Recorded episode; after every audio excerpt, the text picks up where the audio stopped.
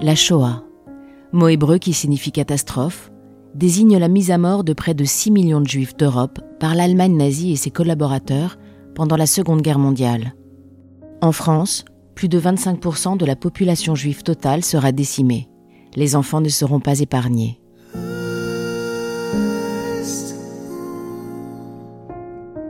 11 000 d'entre eux ne reviendront pas des centres de mise à mort et des milliers d'autres, les plus chanceux, seront séparés de leurs parents. Cachés à la campagne sous de fausses identités, mis à l'écart du monde extérieur, parfois même dénoncés et emprisonnés. Ne pas dire qu'ils sont juifs, jamais. Se taire, affronter la peur, la solitude, le danger. Oui, chanceux, car malgré tout, ces enfants survivront à cette période terrible. Ces enfants ont grandi, ils ont 80, 90 ans et plus. Ils sont la mémoire de la guerre, ils sont les enfants de la Shoah. Ils replongent pour nous dans leurs souvenirs d'enfants. Pour ce premier épisode, j'ai choisi de vous présenter un témoin particulier, puisqu'il s'agit de Félix, mon papa. Et son témoignage est particulièrement important pour moi, car c'est lui qui m'a convaincu de l'urgence de recueillir les mémoires de ses enfants de la Shoah et de réaliser ce podcast. Au XVIe siècle, sa famille quitte l'Espagne, chassé comme des milliers d'autres juifs par Isabelle la catholique. Il se réfugie alors dans l'Empire ottoman, que l'on appellera Turquie. C'est là que naîtront Avraham et Hermosa, ses parents.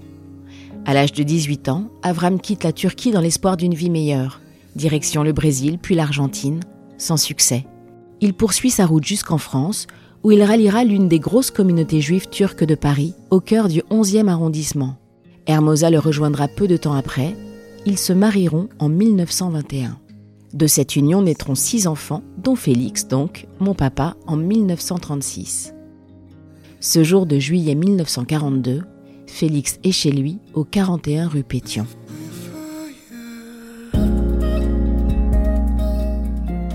Ma mère n'était pas là, elle était partie au dispensaire, soigner mon jeune frère qui venait de naître, un an à peine. Et pendant son absence, un remue-ménage dans la cour, on regarde par la fenêtre, on voit du monde, et à ce moment-là, on frappe à la porte.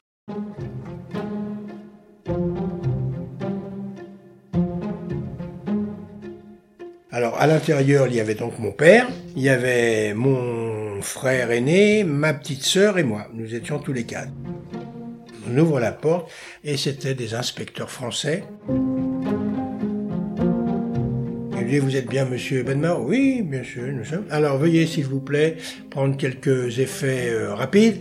On vous emmène, pas d'autre explication, et on ne savait pas où on allait. Donc nous sommes descendus, ils nous ont escortés.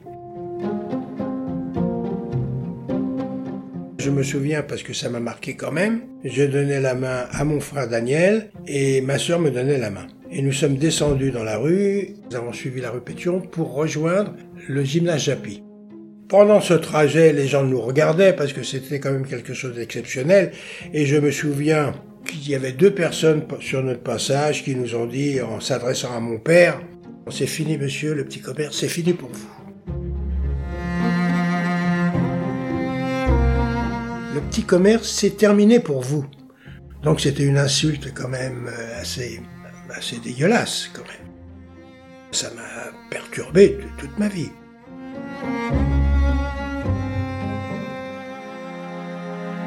Alors nous sommes arrivés au gymnase Japy. Ce gymnase Japy, c'est une grande salle de sport qui se trouve à proximité de boulevard Voltaire. Toutes les personnes qui étaient raflées ce jour-là, on les mettait en instance d'être euh, transportées au Veldiv. Le Veldiv, c'est de là que partaient tous les juifs euh, dans des camps de concentration. Alors on était là et ça je me souviens très bien. Je me souviens très bien, plein de gens assis sur les gradins, des gens assis tristes. Il était bondé ce gymnase Japy, bondé. Les Allemands étaient là, il y avait des Allemands en tenue et tout. Les gens assis et il y avait des enfants bien sûr qui couraient. Et il y avait les cordes, encore les cordes sportifs, les parallèles, les agrès. Les enfants jouaient à monter aux cordes. J'ai demandé à mon père l'autorisation d'aller jouer avec les enfants.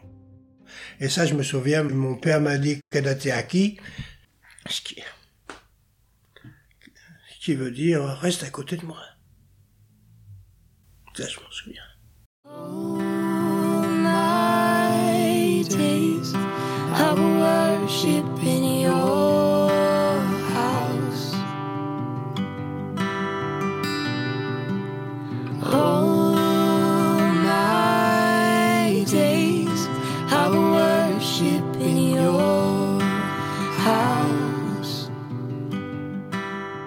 Donc j'étais là, on attendait, on attendait, les gens arrivaient, les gens arrivaient. Et d'un seul coup, on entend une dame qui commence à crier, commence à crier, qui rentre dans le, le village à pied, un gosse à la main, et c'était ma mère.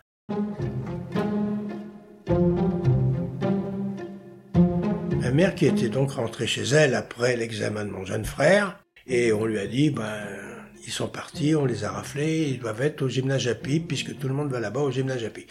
Ma mère, comme une folle, son bébé sur les bras, a couru et elle est rentrée en criant Vous avez emmené mon mari ce matin, c'est un grand malade, vous pouvez pas le garder, il va mourir, il est en permanence malade. Elle criait, elle criait, elle criait. Et mon père, il faut quand même euh, expliquer une chose, c'était un grand comédien. Il savait jouer la comédie. Il faisait toujours des blagues à ma mère. Il aimait jouer la comédie. Quand il a vu ma mère, la seule chose que mon père a fait, il a commencé à baver et à se rouler par terre. Et ça, ça je m'en souviens. Il était par terre, et puis il bavait, il criait à ma mère, voyez, regardez dans quel état il est, il va mourir, tout ça. Et il y avait une dame à côté, ça je me rappelle pas, mais on me l'a rappelé. Il y avait des gens à côté, Madame, taisez-vous, soyez, soyez digne, euh, il n'y a pas de raison, vous n'avez pas à faire un scandale comme ça. Et les gens commençaient à bouger un petit peu, à parler, à crier fort.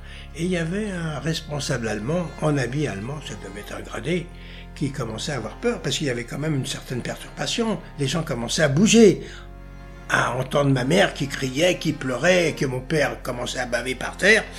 Alors il a donné l'ordre à un de ses, un de ses capitaines ou un de ses, ses- ses soldats qui étaient présents, en disant écoutez, vite emmenez cette famille-là, ramenez-les à la maison parce que ça va faire une révolution ici. Et ils nous ont ramenés en voiture allemande, c'était une jeep, une genre de jeep, et ils nous ont ramenés à la maison.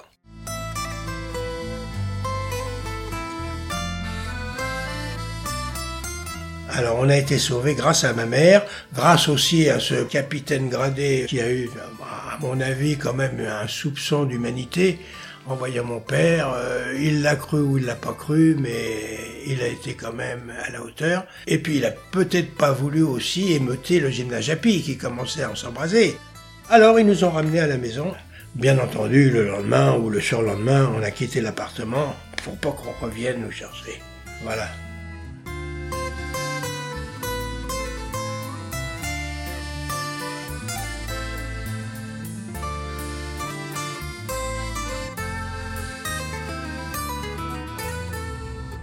Félix et ses frères et sœurs seront cachés jusqu'à la libération dans la Sarthe grâce à l'intervention du formidable père de Vaux qui dévouera sa vie à sauver des milliers d'enfants juifs. Avram et Hermosa, eux, resteront cachés pendant toute la guerre dans un tout petit studio du faubourg Saint-Antoine prêté par une tante lointaine. Avram n'en sortira pas une seule fois en trois ans. Les autres occupants du gymnase Japy, eux, n'auront pas la chance de Félix et de sa famille. Moi, j'avais un copain, Maurice, Maurice Abif, qui habitait au troisième étage, c'était mon petit copain. Bah, ils sont partis, on les a pas revus. Il y a eu les garçons, pareil, les garçons, c'était aussi des amis à nous. Ils sont partis, on les a pas revus.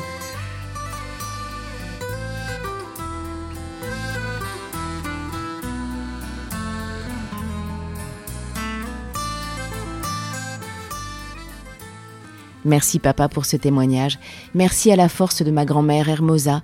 Merci au talent de mon grand-père Avram, sans qui je ne serais pas là pour vous offrir ces histoires, ces petits miracles. Félix a aujourd'hui 87 ans. Avec Claire, sa petite sœur, ils sont les derniers survivants de la famille.